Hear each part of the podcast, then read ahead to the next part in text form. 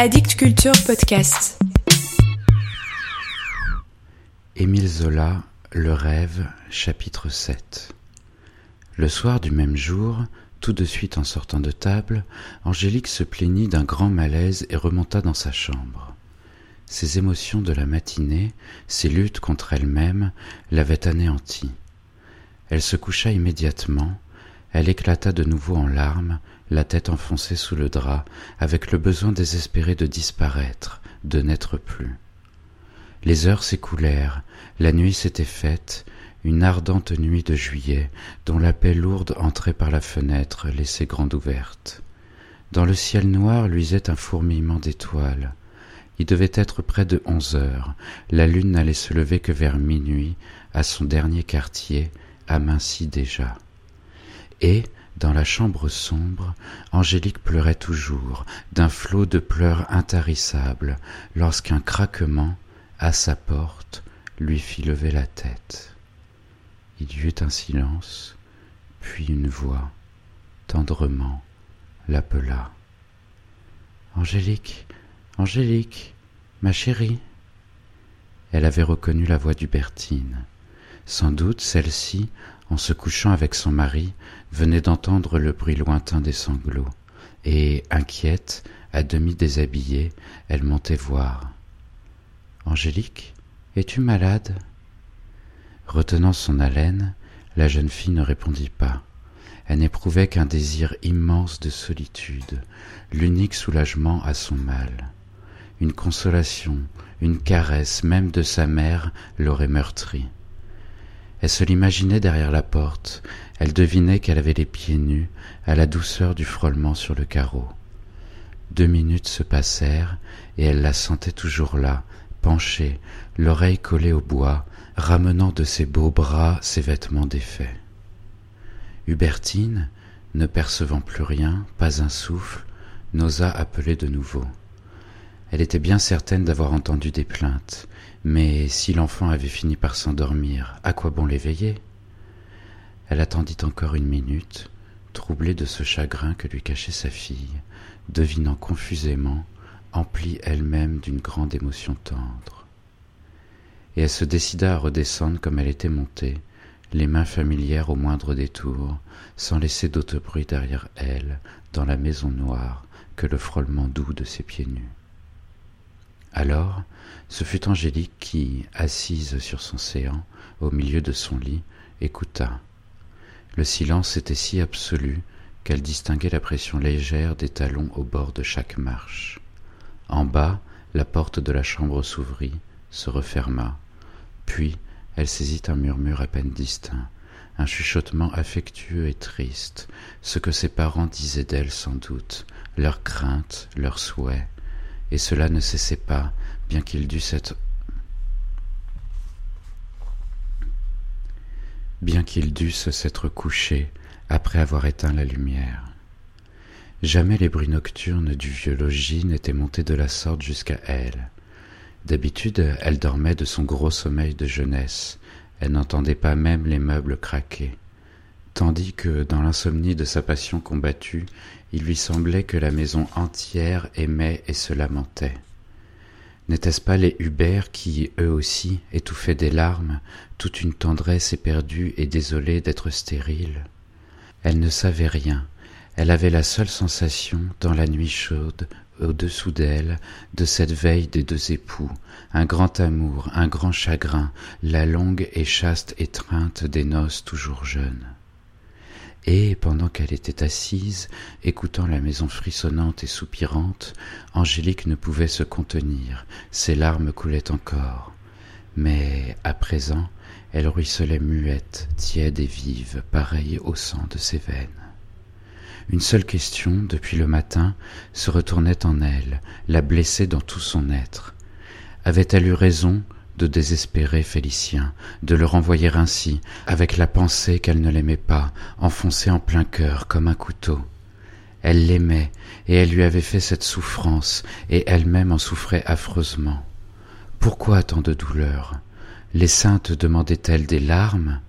Est-ce que cela aurait fâché Agnès de la savoir heureuse? Un doute maintenant la déchirait. Autrefois, lorsqu'elle attendait celui qui devait venir, elle arrangeait mieux les choses.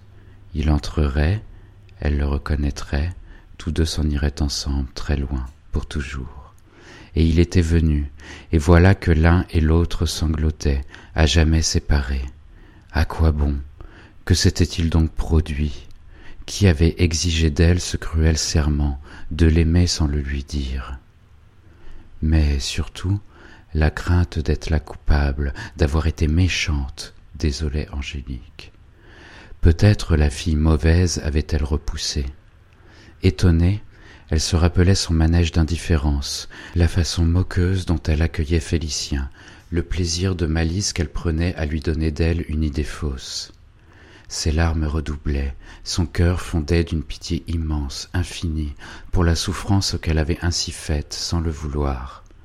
Elle le revoyait toujours s'en allant, elle avait présente la désolation de son visage, ses yeux troubles, ses lèvres tremblantes, et elle le suivait dans les rues, chez lui, pâle, blessé à mort par elle, perdant le sang goutte à goutte. Où était-il à cette heure? Ne frissonnait-il pas de fièvre? Ses mains se serraient d'angoisse à l'idée de ne savoir comment réparer le mal. Ah. Faire souffrir. Cette pensée la révoltait. Elle aurait voulu être bonne, tout de suite, faire du bonheur autour d'elle. Minuit allait sonner bientôt. Les grands ormes de l'évêché cachaient la lune à l'horizon, et la chambre restait noire. Alors, la tête retombée sur l'oreiller, Angélique ne pensa plus, voulut s'endormir. Mais elle ne le pouvait, ses larmes continuaient à couler de ses paupières closes et la pensée revenait. Elle songeait aux violettes que, depuis quinze jours, elle trouvait en montant se coucher sur le balcon devant sa fenêtre. Chaque soir, c'était un bouquet de violettes.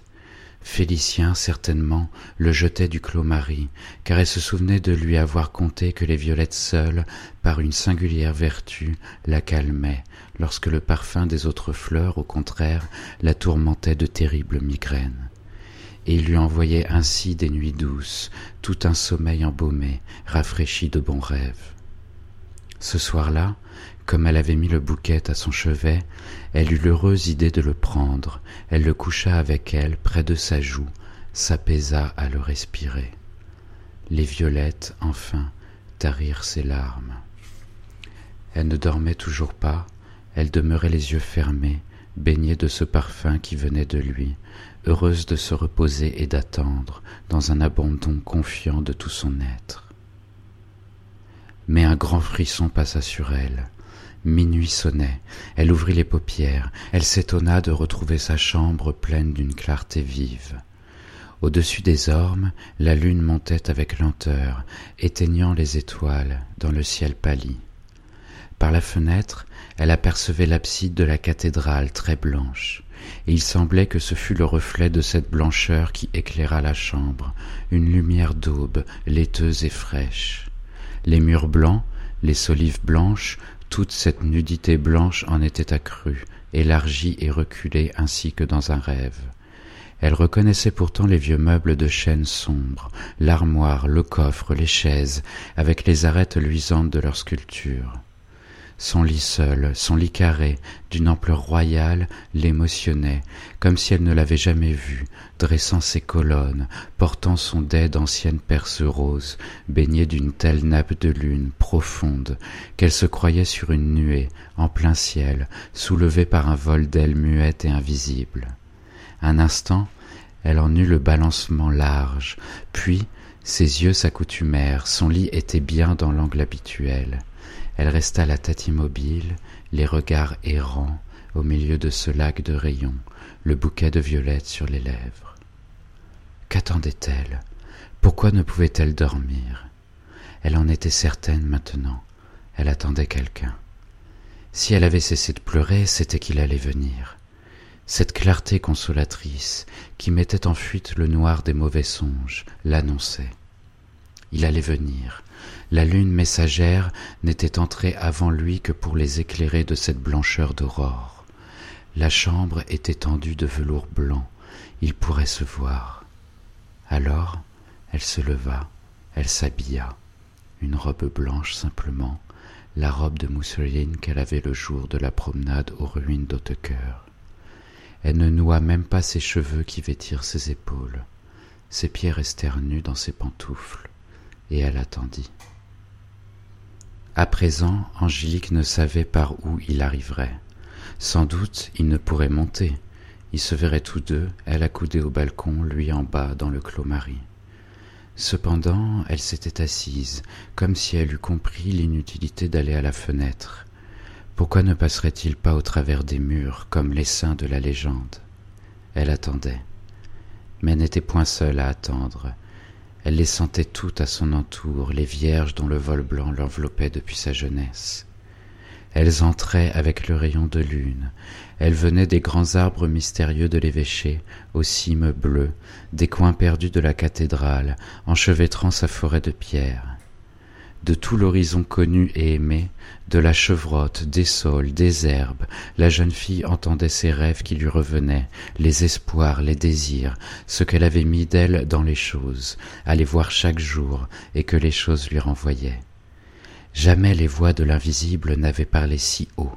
Elle écoutait l'au-delà, elle reconnaissait, au fond de la nuit brûlante, sans un souffle d'air, le léger frisson qui était pour elle le frôlement de la robe d'Agnès, quand la gardienne de son corps se tenait à son côté. Elle s'égayait de savoir Agnès là, avec les autres, et elle attendait. Du temps s'écoula encore. Angélique n'en avait pas conscience. Cela lui parut naturel lorsque Félicien arriva, enjambant la balustrade du balcon. Sur le ciel blanc, sa taille haute se détachait. Il n'entra pas, il resta dans le cadre lumineux de la fenêtre. N'ayez pas peur, c'est moi, je suis venu. Elle n'avait pas peur, elle le trouvait simplement exact. C'est par les charpentes, n'est-ce pas, que vous êtes monté? Oui, par les charpentes. Ce moyen si aisé la fit rire. Il s'était hissé d'abord sur l'auvent de la porte, puis de là, grimpant le long de la console, dont le pied s'appuyait au bandeau du rez-de-chaussée, il avait sans peine atteint le balcon. Je vous attendais, venez près de moi. Félicien, qui arrivait violent, jeté aux résolutions folles, ne bougea pas, étourdi de cette félicité brusque. Et Angélique, maintenant, était certaine que les saintes ne lui défendaient pas d'aimer, car elle les entendait l'accueillir avec elle, d'un rire d'affection, léger comme une haleine de la nuit. Où avait-elle eu la sottise de prendre qu'Agnès se fâcherait? À son côté, Agnès était radieuse d'une joie qu'elle sentait descendre sur ses épaules et l'envelopper, pareille à la caresse de deux grandes ailes. Toutes, qui étaient mortes d'amour, se montraient compatissantes aux peines des vierges, et ne revenaient errer par les nuits chaudes que pour veiller, invisibles, sur leur tendresse en larmes.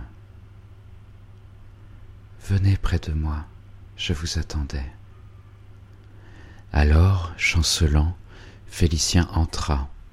Il s'était dit qu'il la voulait, qu'il la saisirait entre ses bras, à l'étouffer malgré ses cris. Et voilà qu'en la trouvant si douce, voilà qu'en pénétrant dans cette chambre toute blanche et si pure, il redevenait plus candide et plus faible qu'un enfant. Il avait fait trois pas, mais il frissonnait, il tomba sur les deux genoux, loin d'elle, si vous saviez quelle abominable torture. Je n'avais jamais souffert ainsi. L'unique douleur est de ne se croire pas aimé. Je veux bien tout perdre, être un misérable, mourant de faim, tordu par la maladie. Mais je ne veux plus passer une journée avec ce mal dévorant dans le cœur, de me dire que vous ne m'aimez pas. Soyez bonne, épargnez-moi. Elle l'écoutait, muette, bouleversée de pitié, bienheureuse cependant.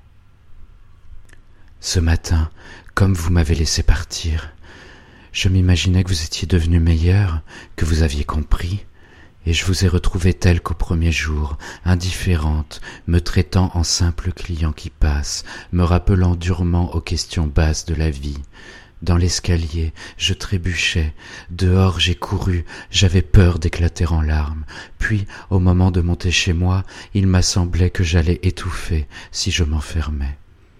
Alors, je me suis sauvé en rase campagne, j'ai marché au hasard, un chemin puis un autre. La nuit s'est faite, je marchais encore, mais le tourment galopait aussi vite et me dévorait. Quand on aime, on ne peut fuir la peine de son amour. Tenez, c'était là que vous aviez planté le couteau, et la pointe s'enfonçait toujours plus avant. Il eut une longue plainte au souvenir de son supplice. Je suis resté des heures dans l'herbe, abattu par le mal, comme un arbre arraché, et plus rien n'existait, il n'y avait que vous. La pensée que je ne vous aurais pas me faisait mourir. Déjà mes membres s'engourdissaient, une folie emportait ma tête. Et c'est pourquoi je suis revenu. Je ne sais par où j'ai passé, comment j'ai pu arriver jusqu'à cette chambre. Pardonnez-moi, j'aurais fendu les portes avec mes poings, je me serais hissé à votre fenêtre en plein jour. Elle était dans l'ombre. Lui, à genoux sous la lune, ne la voyait pas, toute pâlie de tendresse repentante, si émue qu'elle ne pouvait parler. Il la crut insensible, il joignit les mains. Cela date de loin. C'est un soir que je vous ai aperçu, ici, à cette fenêtre. Vous n'étiez qu'une blancheur vague. Je distinguais à peine votre visage et pourtant je vous voyais. Je vous devinais tel que vous êtes. Mais j'avais très peur. J'ai rôdé pendant des nuits sans trouver le courage de vous rencontrer en plein jour. Et puis, vous me plaisiez dans ce mystère. Mon bonheur était de rêver à vous, comme à une inconnue que je ne connaîtrai jamais. Plus tard, j'ai su qui vous étiez. On ne peut résister à ce besoin de savoir, de posséder son rêve. C'est alors que ma fièvre a commencé. Elle a grandi à chaque rencontre. Vous vous rappelez la première fois dans ce champ, le matin où j'examinais le vitrail? Jamais je ne m'étais senti si gauche. Vous avez eu bien raison de vous moquer de moi et je vous ai effrayé ensuite. J'ai continué à être maladroit en vous poursuivant jusque chez vos pauvres. Déjà, je cessais d'être le maître de ma volonté. Je faisais les choses avec l'étonnement et la crainte de les faire. Lorsque je me suis présenté pour la commande de cette mitre, c'est une force qui me poussait, car moi je n'osais point, j'étais certain de vous déplaire. Si vous compreniez à quel point je suis misérable, ne m'aimez pas, mais laissez-moi vous aimer. Soyez froide, soyez méchante, je vous aimerai comme vous serez. Je ne vous demande que de vous voir, sans espoir aucun, pour l'unique joie d'être ainsi, à vos genoux. Il se tut, défaillant, perdant courage à croire qu'il ne trouverait rien pour la toucher. Et il ne sentait pas qu'elle souriait d'un sourire invincible, peu à peu grandi sur ses lèvres. Ah, le cher garçon, il était si naïf et si croyant. Il récitait là sa prière de cœur tout neuf et passionné, en adoration devant elle, comme devant le rêve même de sa jeunesse. Dire qu'elle avait lutté d'abord pour ne pas le revoir, puis qu'elle s'était jurée de l'aimer sans jamais qu'il le sût. Un grand silence s'était fait. Les saintes ne défendaient point d'aimer lorsqu'on aimait ainsi. Derrière son dos, une gaieté avait couru, à peine un frisson, l'onde mouvante de la lune sur le carreau de la chambre. Un doigt invisible, sans doute celui de sa gardienne, se posa sur sa bouche pour la déceler de son serment. Elle pouvait parler désormais. Tout ce qui flottait de puissant et de tendre à son entour lui soufflait des paroles. Ah oui, je me souviens. Je me souviens. Et Félicien, tout de suite, fut pris par la musique de cette voix, dont le charme était sur lui si fort que son amour grandissait rien qu'à l'entendre. Oui, je me souviens, quand vous êtes venu dans la nuit, vous étiez si loin les premiers soirs que le petit bruit de vos pas me laissait incertaine. Ensuite, je vous ai reconnu, et j'ai vu plus tard votre ombre, et un soir enfin, vous vous êtes montré par une belle nuit pareille à celle-ci, en pleine lumière blanche. vous sortiez lentement des choses telles que je vous attendais depuis des années. Je me souviens du grand rire que je retenais, qui a éclaté malgré moi lorsque vous avez sauvé ce linge emporté par la chevrotte. Je me souviens de ma colère lorsque vous me voliez mes pauvres en leur donnant tant d'argent que j'avais l'air d'une avare. Je me souviens de ma peur le soir où vous m'avez forcé à courir si vite, les pieds nus dans l'herbe. Oui, je me souviens, je me souviens. Sa voix de cristal s'était troublée un peu dans le frisson de ce dernier souvenir qu'elle évoquait, comme si le Je vous aime eût de nouveau passé sur son visage, et lui l'écoutait avec ravissement. J'ai été méchante, c'est bien vrai. On est si sotte quand on ne sait pas. On fait des choses qu'on croit nécessaires, on a peur d'être en faute dès qu'on obéit à son cœur. Mais que j'ai eu des remords ensuite, que j'ai souffert de votre souffrance. Si je voulais expliquer cela, je ne pourrais pas sans doute. Lorsque vous êtes venu, avec votre dessin de Sainte Agnès, j'étais enchanté de travailler pour vous. Je me doutais bien que vous reviendriez chaque jour. Et, voyez un peu, j'ai affecté l'indifférence, comme si je prenais à tâche de vous chasser de la maison. On a donc le besoin de se rendre malheureux? Tandis que j'aurais voulu vous accueillir les mains ouvertes, il y avait, au fond de mon être, une autre femme qui se révoltait, qui avait crainte et méfiance de vous, qui se plaisait à vous torturer d'incertitude, dans l'idée vague d'une querelle avidée, dont elle aurait oublié la cause très ancienne. Je ne suis pas toujours bonne, il repousse en moi des choses que j'ignore. Et le pis, certes, est que je vous ai parlé d'argent. Ah. L'argent, moi qui n'y ai jamais songé, qui en accepterait seulement de plein chariot pour la joie d'en faire pleuvoir où je voudrais. Quel amusement de malice ai-je pu prendre à me calomnier ainsi? Me pardonnerez-vous? Félicien était à ses pieds. Il avait marché sur les genoux jusqu'à elle. C'était inespéré et sans borne. Il murmura. Ah. Chère âme, inestimable, et belle, et bonne, d'une bonté de prodige qui m'a guéri d'un souffle.